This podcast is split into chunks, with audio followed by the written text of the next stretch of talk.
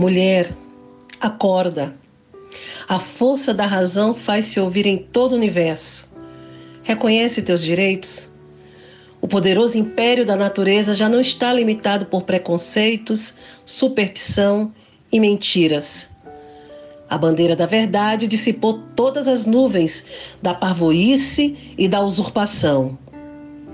O homem escravo multiplicou suas forças, precisou recorrer às tuas forças, mulher, para romper seus grilhões. Tornado livre, ele fez-se injusto em relação à sua companheira. Mulheres, mulheres, quando deixareis de ser cegas?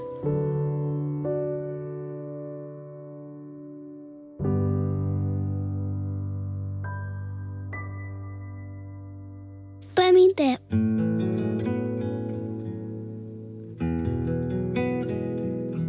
Olá, querido ouvinte, seja muito bem-vindo a mais um episódio do PAMT, esse podcast que chega até você graças à parceria do Instituto Maria da Penha e a NAB Podcast Network. Eu sou o Carlinhos Vilaronga e, como você já sabe, este podcast é um podcast que se dedica a dialogar, a conversar, a ser um espaço aí onde pessoas podem se encontrar para pensar sobre questões de gênero e direitos humanos. E como sempre, não estou sozinho, estou na boa companhia de nossa professora Regina Célia. Olá, professora. Olá, Carlinhos. Olá, amigas e amigos do PAMITê e a todos que estão ouvindo pela primeira vez esse nosso podcast. Tudo bem? E aí, professora, como estão vocês se recuperando do feriadão de carnaval? Então, Carlinhos, sim, a gente já despertou, já começamos as atividades, não é?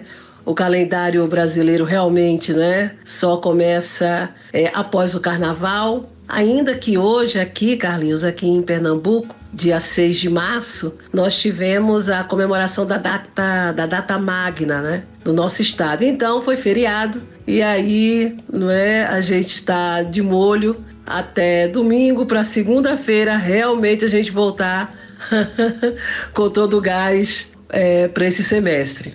Coisa boa, né? Final de semana prolongado. Professora, falando nisso, nós temos no dia 8 de março a comemoração do Dia Internacional da Mulher. Professora, por que, que essa data é importante para a gente? Olha, Carlinhos, essa data é de suma importância. Foi bem interessante quando você falou da gente, porque é uma, é uma, uma data muito importante, não só para as mulheres, mas também para os homens. Como a gente fala pra, de todos para todas e para todos. Nós temos aqui, eu iniciei, você viu lá que na introdução, é, um trecho que na verdade é o pós-âmbulo de um manifesto que foi escrito por Marie Guzes. Na verdade, ela é conhecida como Olympe de Gouges. Ela é uma feminista é, francesa que viveu de 1748 a 1793 e escreveu a Declaração dos Direitos da Mulher e da Cidadã, em contraponto à Declaração dos Direitos do Homem e do Cidadão.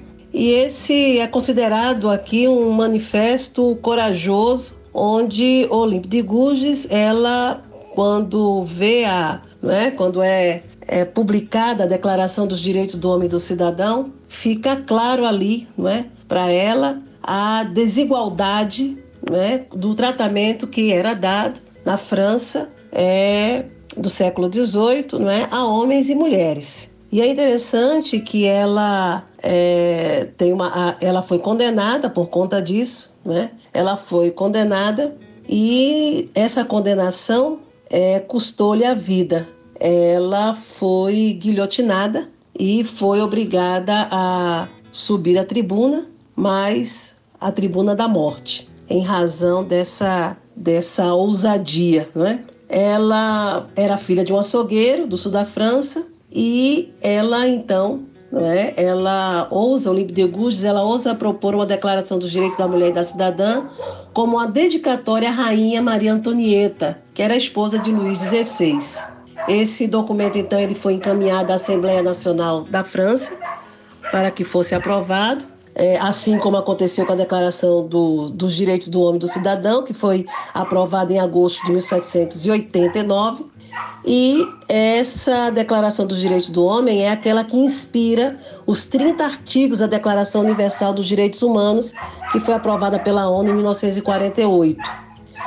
E aí essa declaração da Olympe de Gouges, ela na verdade tem 17 artigos, né? E é interessante que nesses 17 artigos ela vai incluindo, né? artigo por artigo, aquilo que a Declaração é, dos Direitos do Homem e do Cidadão excluiu. Ela foi incluindo também as mulheres. Ela não, ela não exclui as mulheres, ela não faz uma troca, ela faz uma inclusão, né? E é uma inclusão de quê? De direitos sociais, políticos, civis, né? E para o reconhecimento da igualdade entre homens e mulheres. Quero ainda destacar não é, um, dois artigos da Declaração de Olímpio de Gouges. É o artigo 6 é tão interessante, são 17 artigos, como eu falei anteriormente, e que fala o seguinte: a lei, o artigo 6 diz o seguinte: a lei deve ser a expressão da vontade geral. Todas as cidadãs e cidadãos devem colaborar pessoalmente ou por seus representantes para sua formação. Ela deve ser igual para todos, todas as cidadãs e todos os cidadãos. Observe que né, o tempo todo, a, a, os 17 artigos, eu estou lendo apenas um aqui, mas o tempo todo ela faz, na verdade, uma inclusão. O que a Declaração né, dos Direitos do Homem do Cidadão não fez, ele fez apenas a exclusão. Né? E ela continua dizendo: sendo iguais frente a ela, devem ser igualmente admitidos a todas as dignidades, postos e empregos públicos, de acordo com a sua capacidade e sem qualquer distinção, a não ser por suas virtudes e seus talentos. E ela se referia às questões intelectuais, à capacidade da pessoa né, de exercer a, sua, a profissão, né? o realizar né? a, o trabalho. E no artigo 7 que é, é, que eu vou ler aqui para vocês, só para finalizar, nenhuma mulher pode ser exceção. Ela é acusada, presa e detida nos casos estabelecidos pela lei. As mulheres obedecem, assim como os homens, a esta lei rigorosa. Uma coisa que é legal, né, ouvindo isso, é saber como é importante os documentos e esse material que fica escrito, porque depois, no futuro, a gente pode consultar e a gente pode aprender com aquilo que está escrito. E falando em aprender com aquilo que está escrito, nós estamos em boa companhia hoje, né, professora? Temos visita aqui no Pamitê. Isso, Carlinhos, a gente tem uma visita sim.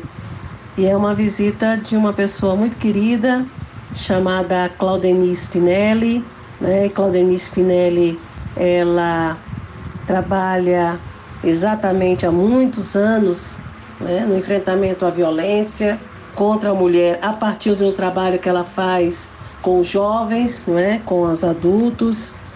Ela é doutora né, e tem também na área de psicologia né, e também tem o pós-doutorado na área de psicologia clínica. Então a Claudine vai falar um, um pouco melhor sobre essa questão, apresentando, inclusive, Carlinhos, no livro que ela escreveu, chamado Mentiras que Matam e Verdades que Curam. Então é um título forte e ela vai então contar para a gente como é que as experiências que ela viveu né, no campo da, do ensino, né, da orientação. Ela também já foi é, é militar, policial militar, né, e atuando nessa área mesmo de enfrentamento à violência. Como é que ela transforma isso a partir das suas observações, da sua experiência profissional e da sua habilidade né, intelectual, é, as questões da, da psicologia, né, as questões que da mente que constrangem, maltratam e limitam as mulheres né, de viver a sua potencialidade e a sua liberdade. Muito bem, então segura aí ouvinte que eu vou rodar para você o bate-papo que eu tive com a Claudeni. Pamité.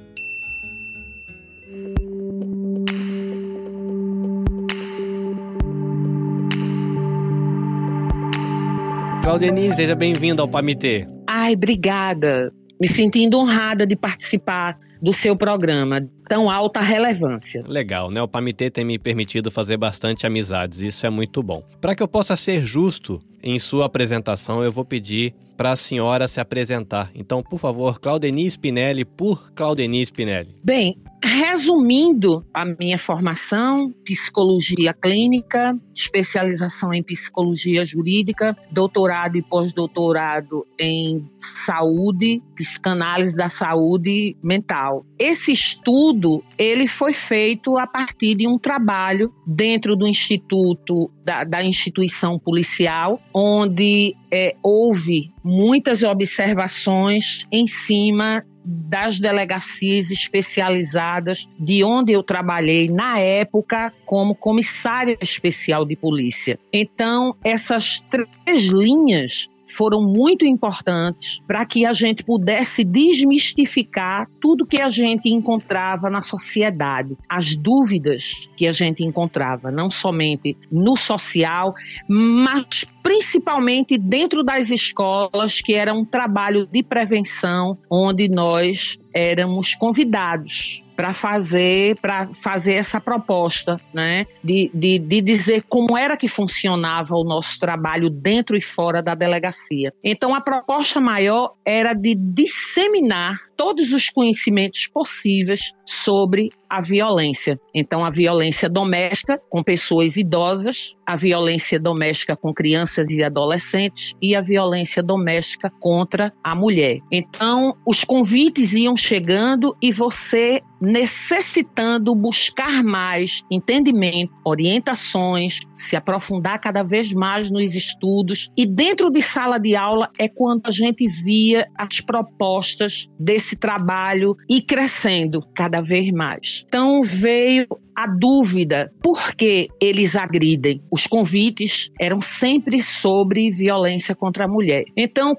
quando percebemos esse, esse contato com elas, elas diziam sempre: Ah, mas eles ele briga, ele fala alto comigo, mas ele só faz isso. Essas coisas só acontecem quando ele bebe ou quando ele usa droga, mas naturalmente, sem nenhuma das duas coisas, sem nenhum desses somatórios, ele é uma pessoa boa, ele é um bom marido, e isso ia crescendo cada vez mais. Inclusive dentro da delegacia, a gente escutava muito elas dizerem que não queria que eles fossem punidos, mas que aquele comportamento dele o que é que a gente poderia fazer para mudar. E o entendimento delas é que nós, dentro da delegacia, nós não tínhamos aquele trabalho, nós não podíamos mudar pessoas, né? Então, muitas delas tinham, iam conduzidas com o objetivo de fazer com que aqueles homens mudassem mas para que elas não abandonassem a família, para que elas não abdicassem daquele casamento. Então tudo isso era muito sofredor. Então veio a ideia de colocar dentro do livro muitas coisas que a gente tirava de dúvidas dos próprios adolescentes dentro de sala de aula. Então por que trabalhar violência contra a mulher para adolescentes? Porque as meninas estavam começando a namorar muito cedo e isso era um diferencial. Então saber saber, ser acostumada, ser educada para permitir que eles fizessem aquilo que eles desejavam, tê-las como objeto, que eles aprenderam, eles viveram num lar, num lar onde eles aprenderam a tratá-las como objeto, desde irmãzinha, né? Cuide da sua irmã, quem olhar para ela, você mete a mão, né? Aí chega a adolescência, é namorada minha, quando for minha mulher, não vai poder usar usar não vai poder usar batom, não vai poder cortar cabelo sem a minha permissão. Então, todos esses ensinamentos era dentro de um laboratório chamado lar. Então eles vivenciavam isso dentro da, dentro da própria casa, vendo o comportamento da mãe sendo permissiva muitas vezes, como um comportamento aprendido. Isso tinha uma repercussão muito grande lá fora. Então as conversas, os ensinamentos, as orientações, buscar nos livros, buscar ouvindo as pessoas, o que é que elas imaginavam, o que é que elas tinham, o, qual o diferencial que nós poderíamos fazer dentro dessa atuação. Então foi uma atuação muito boa porque eu comecei a falar sobre violência no ano 2000. No, no ano 2002 nós já estávamos dentro das salas de aula.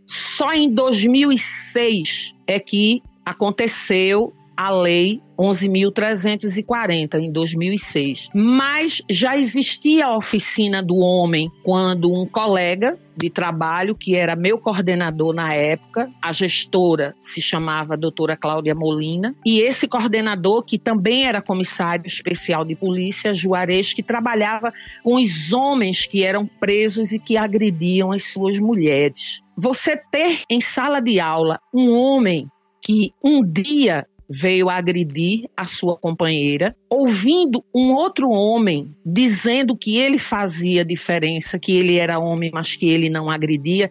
Então aquilo chamava muito atenção e era muito relevante que um homem bem pudesse falar sobre esse, esses acontecimentos. E depois foi acontecendo do livro tomar uma proporção muito maior, né? Fazer uma leitura com uma linguagem clara, direta e objetiva, para que a gente pudesse alcançar todo o público, principalmente os meninos, os garotos, né, a partir dos 14 anos de idade. Então eu tive esse cuidado de não, não ter que usar muitos termos técnicos, mas é, dar um início né, dentro da nossa história desses acontecimentos. Então, falar um pouco das normas penais, da evolução histórica da, da mulher na sociedade, o período de vingança, né? É, é falar sobre a, a, mulher no início do século, é, como era esse comportamento da, da, histórico da mulher dentro do casamento, quem mandava, como ela era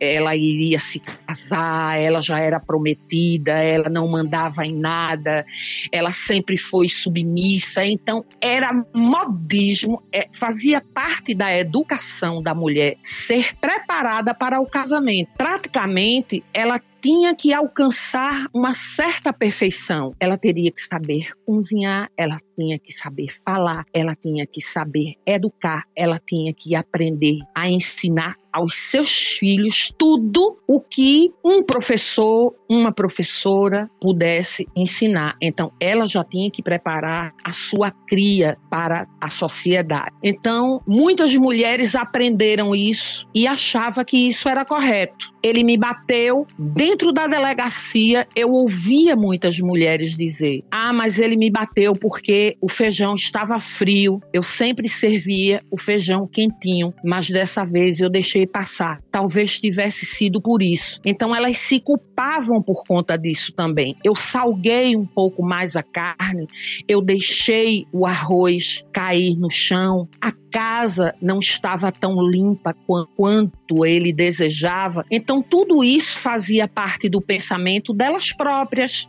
Hoje em dia, infelizmente, ainda acontece da gente ouvir as mulheres dizerem que se casou para morrer dentro do casamento, independente de como seja esse companheiro, que elas aprenderam a casar viver, educar, que desse certo ou não, que uma mulher descasada não era bem aceita na sociedade e o que a família vai dizer, o que os filhos vão pensar, o que os coleguinhas desses filhos vão vão vão observar. Então, esse diferencial incomoda ainda muitas delas. É, infelizmente, o que eu ainda ouvia da minha avó, ruim com ele, pior sem ele, eu ainda escuto de algumas mulheres jovens, meninas, em pleno século XXI. E isso ainda é muito triste. Essa seria a ideia da violência institucional, porque é interessante que quando a gente fala de violência, né, e a senhora começou falando sobre essa questão do olhar o agressor, mas é curioso que dentro da, da fala que a senhora está desenvolvendo, né, a gente percebe que a questão da violência não está só no outro, inclusive está na vítima, né? A própria vítima, de repente, ela tem uma estrutura de pensamento, imagino que isso tem a ver com esse, essa ideia da violência institucional, ela está dentro das organizações,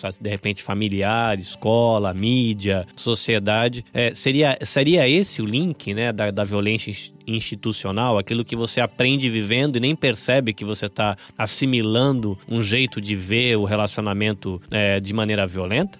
Não, o que a gente chama de violência institucional é quando uma vítima chega para pedir ajuda, para fazer uma denúncia e ela é mal recebida nessa instituição. Se ela chega num órgão como a polícia, entra numa delegacia, ela chega é, sofrida, ela chega machucada, ela chega envergonhada e chega de shortinho, chega de camisetinha. Então, para fazer uma denúncia, porque apanhou que o marido encontrou ela na rua conversando com uma colega, então o policial pode acontecer, como já houve acontecimentos, deles olharem para ela e dizer: também a senhora com esse shortinho, essa é uma violência institucional, né? Porque existe a vitimização dessa mulher em casa e chega numa instituição onde ela precisa ser abraçada, onde ela precisa ser bem recebida, ela não é, porque ela encontra um profissional que desconhece esses direitos e agride também. Só que dentro de casa, o que tem acontecido, e muitas vezes até na rua a gente observa, que existe um desconhecimento desse sentimento, o que é amor, que é ser amado, né?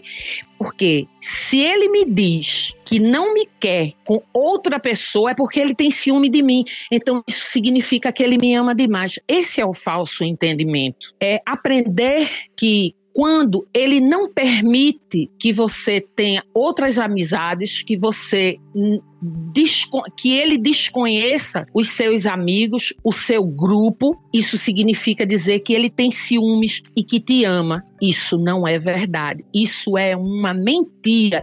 E é uma mentira que mata. Então, por isso o tema do livro, Mentiras que Matam, Verdades que Curam. A diferença entre viver ou morrer é você acordar para a realidade, que ele não te ama, que aquele príncipe está virando sapo. E fica muito complicado de abraçar uma causa mal resolvida.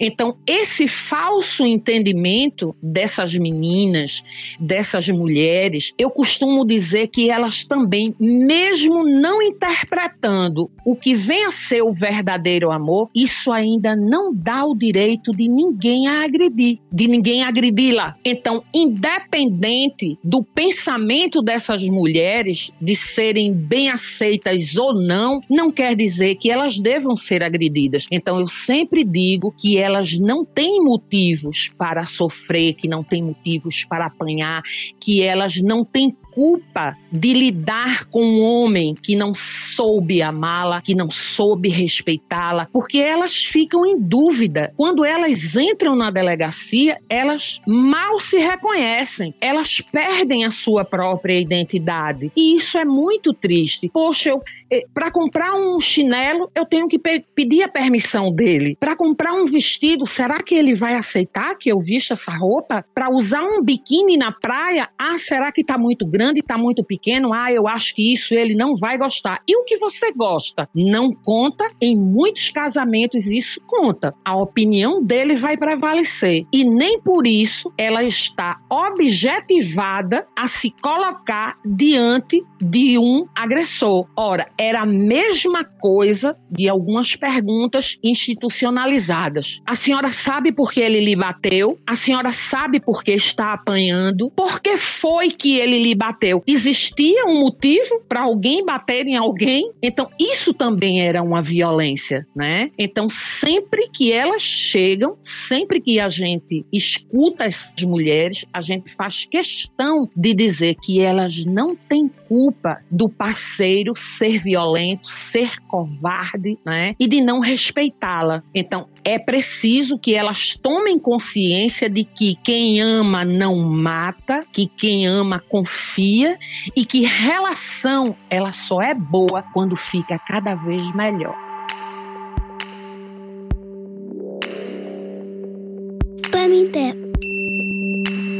Eu sou aqui no Japão, sou membro de uma comunidade de fé, eu professo a fé cristã e um desafio que eu vejo que a fé cristã me propõe, né, como marido, e lógico que é, professar a fé cristã não é um rótulo de marido perfeito, mas é, me dá uma guia, mostra um caminho por onde andar. E uma coisa que é muito desafiadora para alguém ou que professa a fé cristã ou que é, aceita essa tradição como uma referência, é você olhar essa relação relação da questão do amor, como é desenvolvida nas escrituras cristãs e como é também desenvolvida a questão do relacionamento homem-mulher, quando você chega em trechos dessa escritura que ela vai falar, por exemplo, que a relação do marido para com a esposa deveria refletir o cuidado que, segundo né, a visão cristã, Jesus teve com aquilo que é chamado de igreja, né? Algo que deveria gerar vida, é, alguém que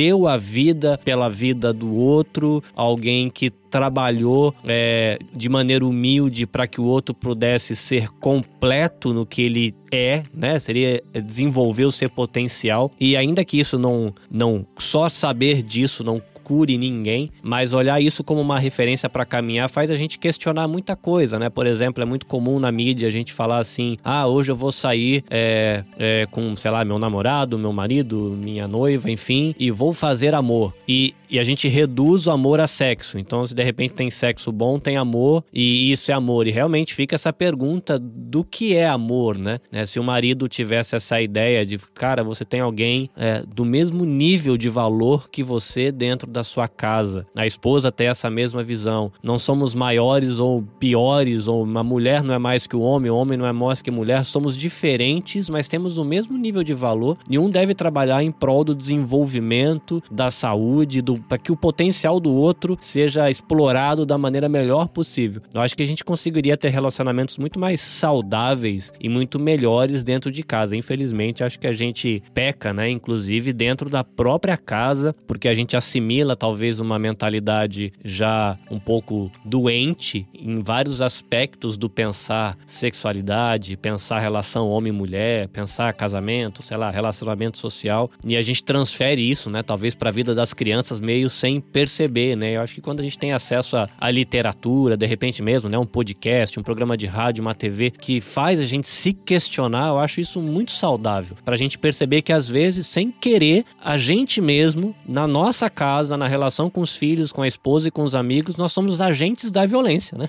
E nem se dá conta disso, né? Porque você tá replicando um negócio que você não tem um senso crítico para perceber que não tá legal, mas você replica no WhatsApp, replica no Facebook, isso. replica nas piadas e vai passando isso para frente. A coisa tá sendo muito legal para mim aqui na experiência de participar do PAMITê é de ter contato com temas que têm me feito refletir a minha relação com os meus filhos, a minha relação com a minha esposa e ver de que tem muita coisa que eu posso mudar, que tem muita coisa que eu carrego como tradição familiar que eu posso questionar, como tradição da região onde eu moro no Brasil que eu posso questionar. Isso tem sido muito legal. Uma coisa que me deixou em dúvida aqui, que é um termo que eu não conhecia, é tem um tópico do livro que diz a diferença entre a violência intrafamiliar e violência doméstica. E na minha cabeça, se eu ouvisse essas duas coisas coisas, eu diria que é a mesma coisa. Qual que é, qual que é a diferença de uma e outra? É porque a violência intrafamiliar ela é consanguínea. É, você pode tanto ser agredido dentro de casa como fora de casa. A intrafamiliar, ela pode ser uma agressão advinda de um primo, do companheiro, do ex-companheiro, né? Fora da, da, do, do recinto de convívio dessas pessoas. Pode ser agredida na rua, mas foi o marido que agrediu. Então foi uma agressão intrafamiliar porque ela aconteceu fora do, do, do, do lar do recinto doméstico.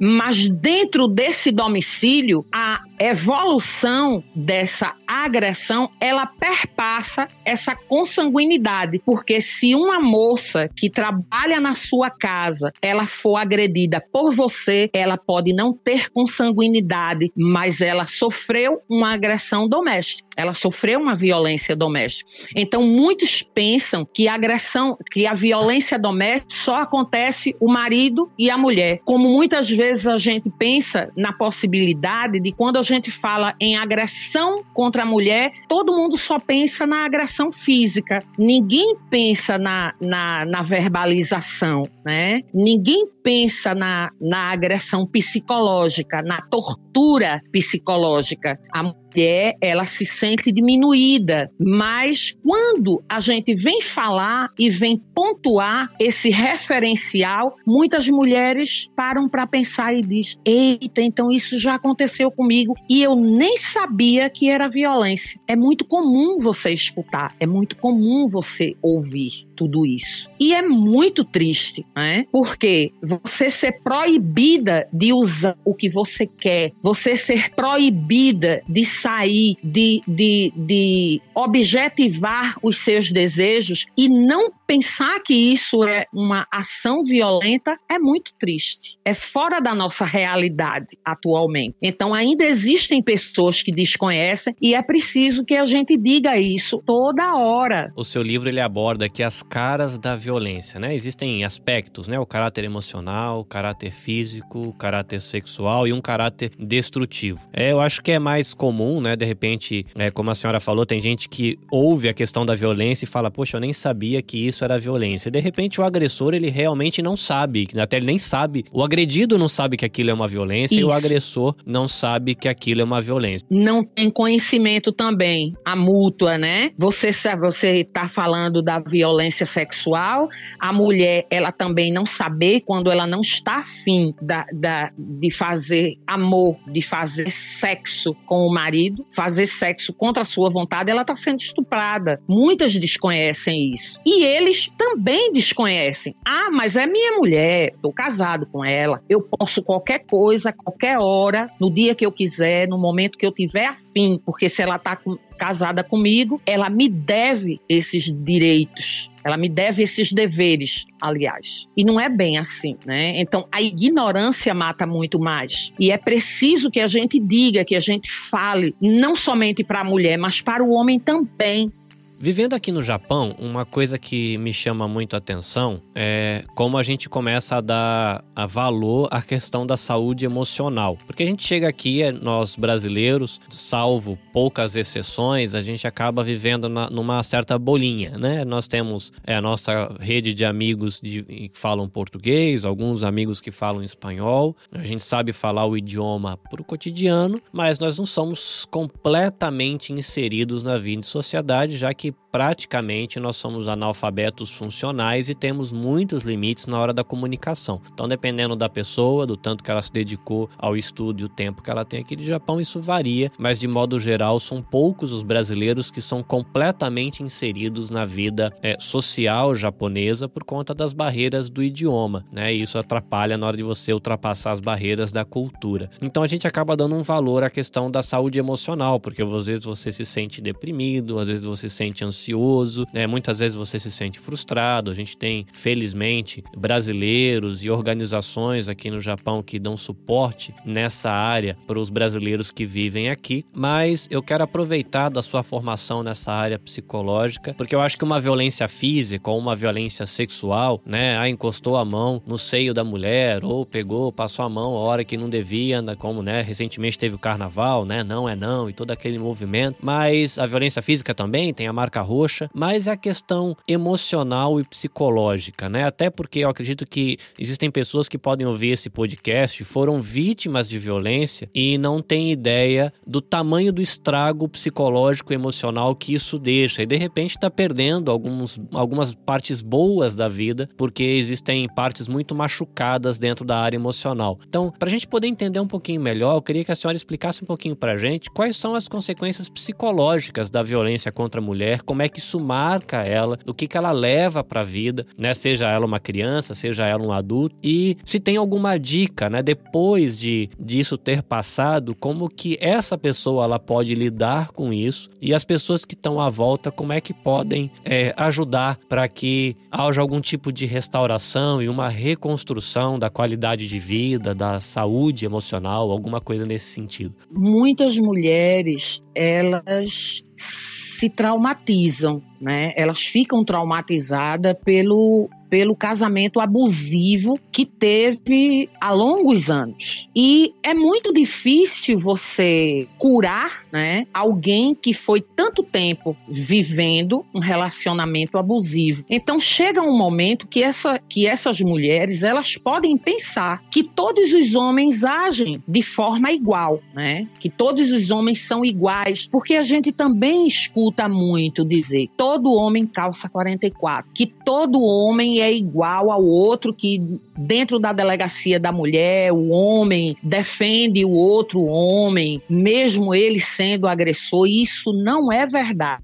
Então é preciso que a gente diga para esses homens que quando eles ouvirem alguém dizendo isso, levantem a bandeira, diga calma, eu não sou assim. Eu respeito minha mulher, eu respeito a minha filha, eu respeito todas as mulheres que estão ao meu redor. Uma mulher que pode dizer para outra, ah, eu não acredito mais nos homens. Todos são iguais. Se eu tive um casamento abusivo, o próximo também vai ser ou deve ser abusivo. Então é preciso que a gente tenha minúcia de como chegar diante dessa mulher e dizer para ela que ela pode ser feliz novamente. Logicamente que existem terapias, né, de abordagens simplificadas onde elas podem acreditar podem ser curadas, mas elas precisam acreditar nelas também, porque não basta você dizer que ela é linda, ela se olha no espelho e não se acha. É preciso que ela se identifique, que ela ache, que ela confie na sua própria identidade. Ah, aconteceu, mas isso não significa dizer que vai acontecer. Então, é preciso que elas não tomem como referencial todos os homens do planeta Terra pelo agressor anterior. Então, muitas mulheres passaram por traumas e muitas é, colo se colocaram em, em, em em condições de, de serem, de acreditarem num profissional que pudesse ajudá-la, e isso tem acontecido muitas vezes. Então, quando a vítima chega para a gente para dizer: Olha, obrigada por todas as suas falas, obrigada pelos seus ensinamentos, hoje eu estou muito feliz, encontrei alguém que realmente sabe me amar, alguém que sabe me cuidar, alguém que realmente tem cuidado comigo, e eu desconhecia esse potencial. Eu desconhecia esse poder do outro, né? Então isso é muito legal. Fazer com que elas acreditem até mesmo nelas, porque muitas se, se, se elas sofreram tanto que elas não se não se reconhecem mais, não não se acreditam. Quem vai me querer porque eles também têm o poder de convencimento que sem ele elas não são nada, que sem eles elas não vão conseguir sobreviver na vida, elas, elas são burras, elas não vão adquirir conhecimento, possam é, se autoafirmar em lugar algum. E muitas, graças a Deus, têm descoberto ao contrário, porque têm encontrado pessoas que sabem como conduzi-la e sabem fazer com que esse trabalho tome uma proporção é, é muito maior do que a gente mesmo imagina. A gente não pode deixar deixar é, é, fazer com que elas pensem que é impossível. Pode ser difícil, impossível não. Então, é uma coisa de viver um dia após o outro. É uma escadinha, vivenciar um degrau de cada vez. Então, muitas querem tudo ao mesmo tempo. Ah, eu vou morrer, não vai acontecer. Calma, uma coisa de cada vez. Primeiro a gente se cuida, primeiro a gente toma conhecimento. Tá aí o curso de defensoras e defensores do direito à cidadania, que, que é um curso magnífico, é um curso fantástico do Instituto Maria da Penha, onde, onde Regina Regina Célia, ela é a coordenadora de, de, desse curso de alto nível, onde todas as alunas depois tomam e multiplicam esses conhecimentos. E já houve mulheres que que, que se encontraram dentro de sala de aula como vítimas e hoje estão completamente empoderadas, cuidando de outras, dando aula, né? E isso é muito recompensador para a gente. Tudo é possível. É, enquanto há vida, há esperança. E é preciso que a gente diga a cada uma delas que viver é possível dentro da condição de acreditar num dia melhor para se viver.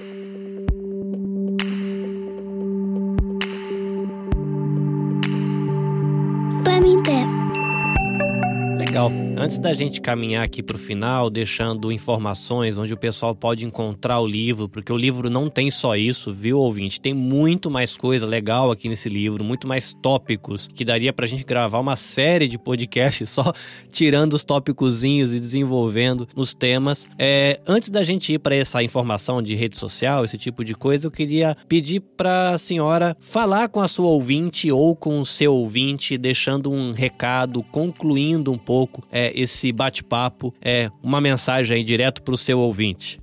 Bem, eu gostaria de, de dizer para todas né, que é muito bom quando a gente tem dúvidas, a gente buscar orientações. É, a gente não vai poder tudo como um todo. Sozinhas, nós não temos é, tanta força como se nós tivéssemos em conjunto. A luta é de todos tanto homens como mulheres. A gente não pode generalizar que todos os homens são iguais, porque a nossa causa tem braços é, masculinos lutando também junto com a gente, nos empoderando, nos amando, nos valorizando, né? Eu tenho amigos maravilhosos que respeitam, eu tenho mulheres lindas e maravilhosas, empoderadas, que são felizes, que têm um casamento maravilhoso e que fazem fazem questão de mostrar que, que nem todo mundo é igual, né? Que a felicidade ela é notória para todos, mas é preciso que a gente acredite. E o que é ser feliz? Ser feliz como cada um pode ser, não acompanhar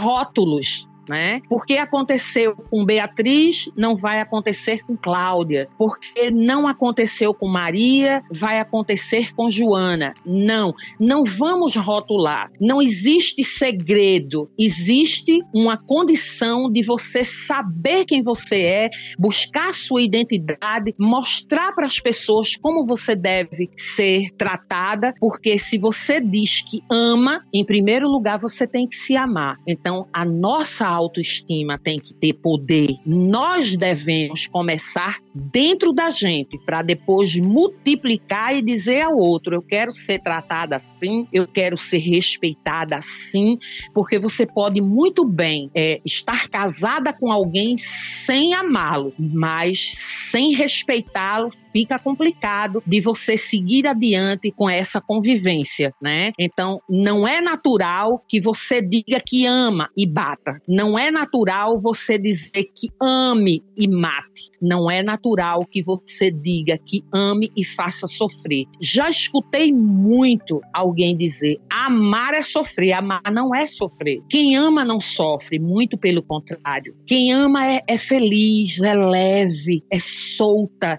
né? Quem ama está sempre com um sorriso aberto, os braços abertos para ajudar. Então, isso é amor. Amor ao próximo também, como você falou da grande relevância de não ter que associar amor com sexo. A gente pode amar todas as formas e que essas formas ela seja libertadora, né? E fazer com que as pessoas compreendam que buscar conhecimento é muito importante, multiplicar saberes é saudabilíssimo e a proposta do meu livro é fazer com que cada um busque cada vez mais conhecimento um para o outro. Eu não sei, Beatriz sabe, eu vou buscar com Beatriz, vou buscar com, sua, com Joana, porque ninguém é detentor do saber.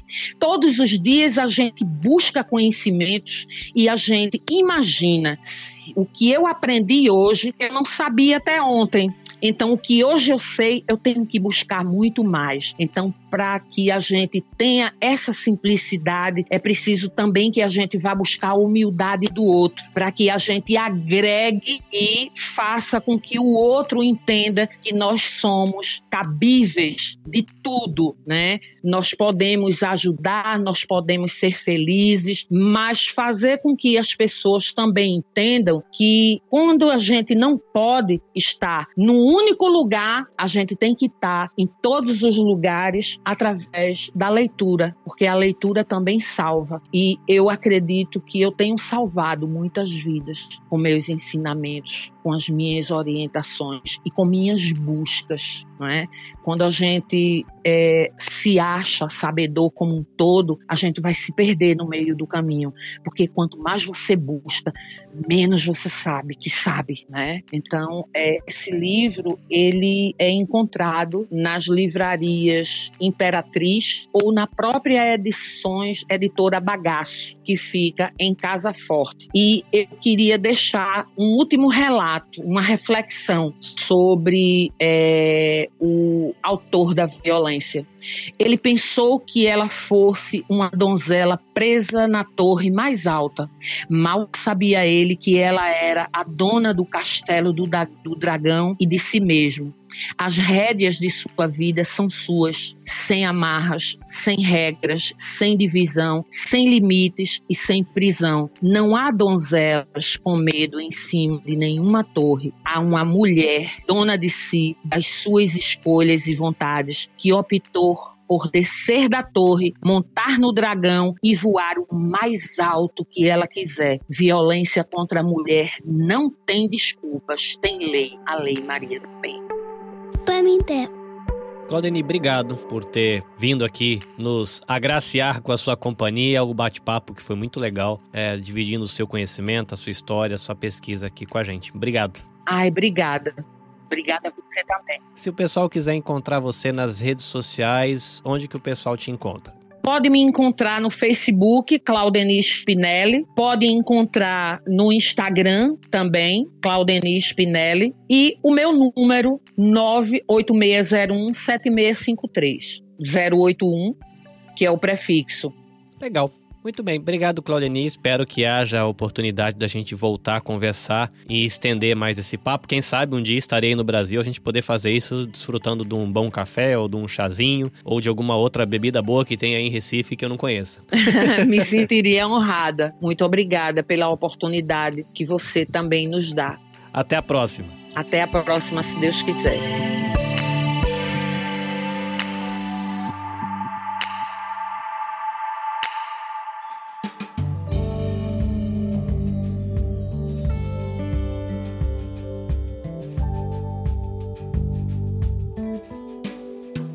Estamos de volta. Legal, né, professor, esse bate-papo?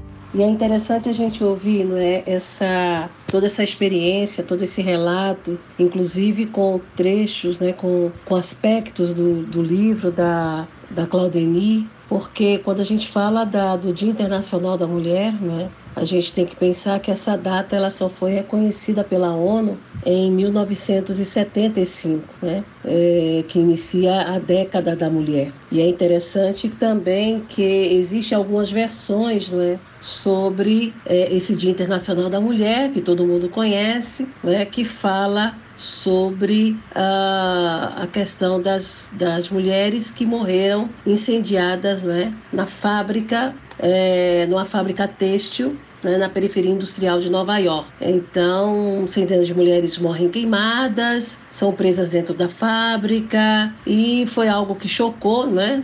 mais do que um crime, ele chocou o mundo. É, o que afirma-se também é que as mulheres tinham parado suas atividades para reivindicar a redução da jornada de trabalho, licença remunerada para gestantes, e aí então a direção da fábrica recusou-se de atender às suas reivindicações. E, portanto, houve um incêndio.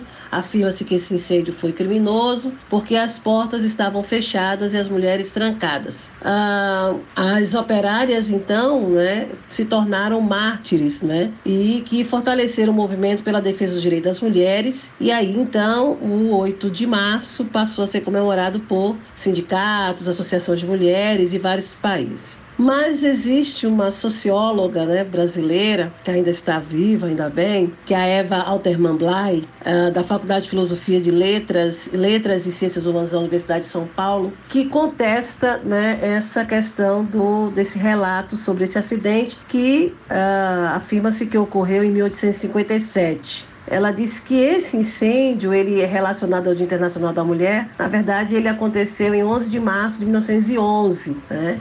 E ela fala realmente da fábrica têxtil, que ocupava três andares de um prédio em Nova York. Bom, o que se diz é que a empresa tinha mais ou menos 600 empregados, né? E uh, em sua maioria eram mulheres judias e italianas com idade entre 13 e 23 anos. Então, quando o incêndio acabou, sobraram os números da tragédia, que foi 125 mulheres e 21 homens mortos. Se diz também, Carlinhos, que interessante que hoje, né, a, o local do incêndio, ele é, na verdade, é, o que existe lá é a Universidade de Nova York, né, e dizendo que, que uma placa, existe uma placa lá, não é, que lembra a tragédia e diz, neste lugar, em 25 de março de 1911, 146 trabalhadores perderam suas vidas no incêndio e, assim, né, a, esse martírio, ele vai, então, resultar em alguns conceitos, né? Inclusive esses conceitos que são corporativos, a questão da responsabilidade social, a questão da legislação do trabalho, né? Que vai justamente atuar no contexto da sobre as condições de trabalho, né? Para homens e mulheres. Uh, mas uh, a Eva Bly, né? Que é essa pesquisadora, socióloga brasileira, ela vai dizer que essa data ela já era defendida por americanas e europeias e que esta data, na verdade, ela foi, ela estava sendo assim, ela estava ligada e sendo defendida pelo movimento socialista, né?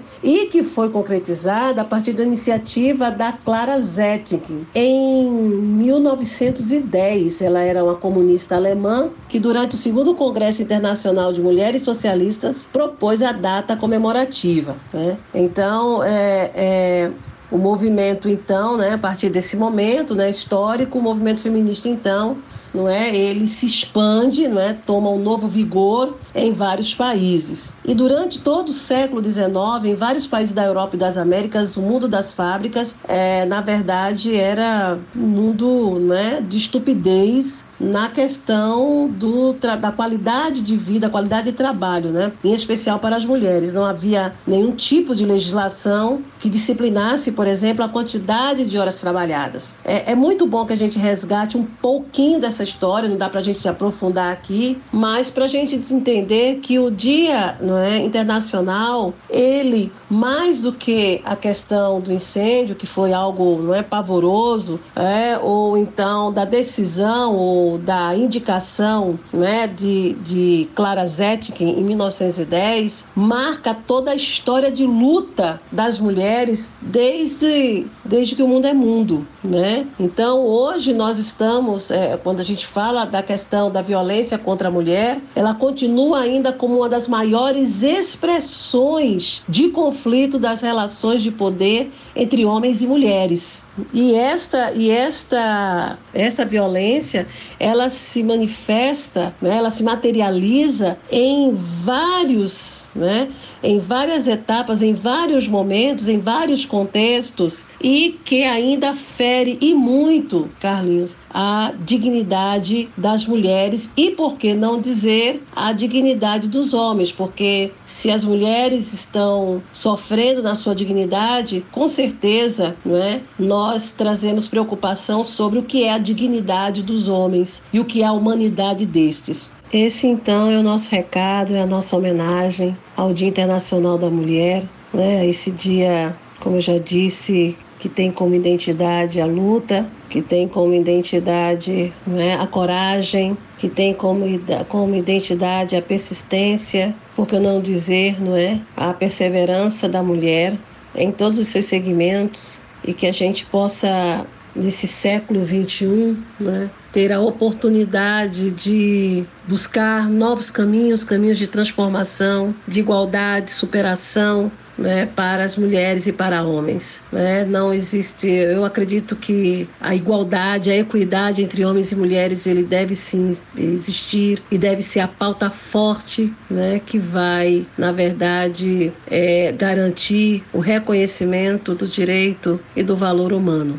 Claudeni, muito obrigada, viu, pela essa oportunidade única em que você nos concede em participar do PAMITê. Obrigada a todas e a todos os ouvintes. Como eu disse, não dá para a gente. A gente é, é, uma, é um assunto tão forte, né, quando a gente fala da, do Dia Internacional da Mulher, mas essa é a nossa contribuição e que nós possamos contribuir mais e que vocês nos ajudem a melhorar cada vez mais as informações e esse trabalho que a gente faz, que é com muito amor né, e compromisso do PAMITê. Muito obrigada, Carlinhos. Muito obrigada mesmo tá? E a gente volta então na próxima com um novo episódio do PAMITê, tá bom? Beijo, pessoal. Fiquem na paz. Obrigado, professora. Obrigado a. Obrigado a você, ouvinte, que esteve aí com a gente durante todo esse episódio. Lembrando você que você pode encontrar Instituto Maria da Penha no Facebook, Instituto Maria da Penha no Instagram. O Pamitê tem a sua página no Facebook e através da página do Facebook você encontra o blog do Pamitê, onde você pode ouvir os episódios ou você procura o Pamitê no seu agregador de podcast. É bem legal você poder indicar o Pamitê para um amigo aí através do WhatsApp, através de uma mensagenzinha no Messenger Messenger do Facebook e assim você ajuda essa mensagem chegar mais longe. Eu sou Carlinhos Vilaronga e termino esse episódio dizendo para você, mulher, feliz Dia Internacional da Mulher. Nos vemos no próximo episódio. Sayonara.